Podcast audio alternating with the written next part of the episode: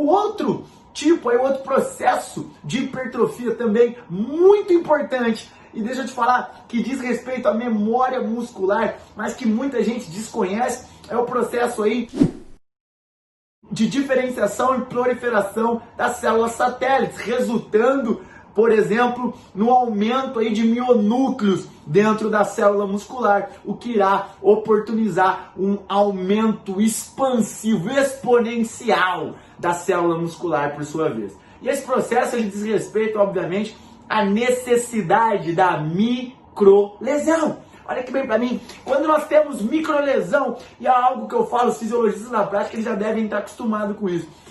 Para ter hipertrofia, professor Adonis, é necessário, Titi Adonis, a microlesão? Não, não é só com, com, com, com microlesão que você tem hipertrofia. Agora, quando você tem microlesão, é certeza absoluta de uma oportunidade gigantesca intracelular de hipertrofia.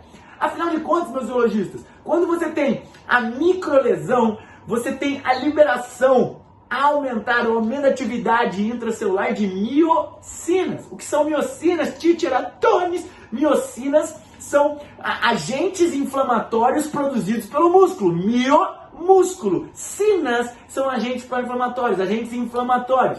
E esses agentes inflamatórios são vários, interleucina 6, interleucina 10, TNF-alfa. Esses agentes pró-inflamatórios estimulam a adesão, a atração de células, de, de células do sistema imunológico, como por exemplo neutrófilos, miócitos, macrófagos, entre outros, que são chamados, obviamente, para resolver essa questão inflamatória. No entanto, algo muito importante é que essas miocinas e, respectivamente, esses agentes aí do sistema imunológico, é, é, eles auxiliam na, na mensagem, é, eles liberam uma série de mensagens e essas mensagens que eles liberam, elas vão automaticamente é, acordando células que ficam quiescentes, e esse é o nome literal falando, é, que, como as células ficam, as células dos células satélites, elas ficam quiescentes na nossa membrana muscular.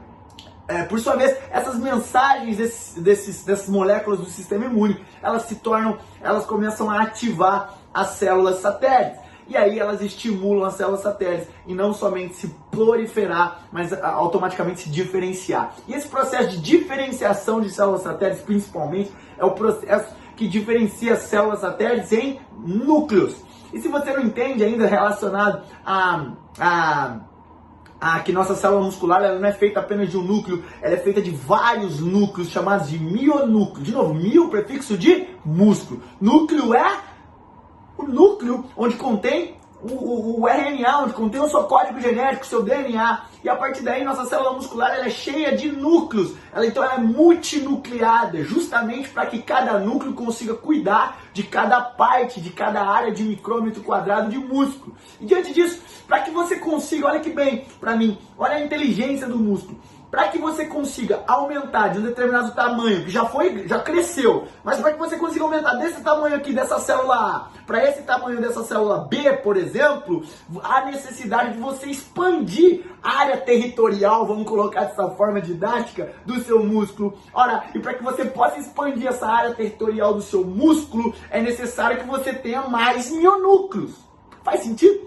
Portanto, uma vez que você tem a oportunidade de criar mais mionúcleos, você tem automaticamente a oportunidade de crescer, expandir a sua área territorial muscular. Se eu posso te dizer assim, para que você entenda metaforicamente. Então, se você tem mais mionúcleos, você tem maior oportunidade de crescimento. Você tem hipertrofia, provavelmente dito, crescimento, cara. E isso acontece com processo inflamatório, isso acontece com microlesão.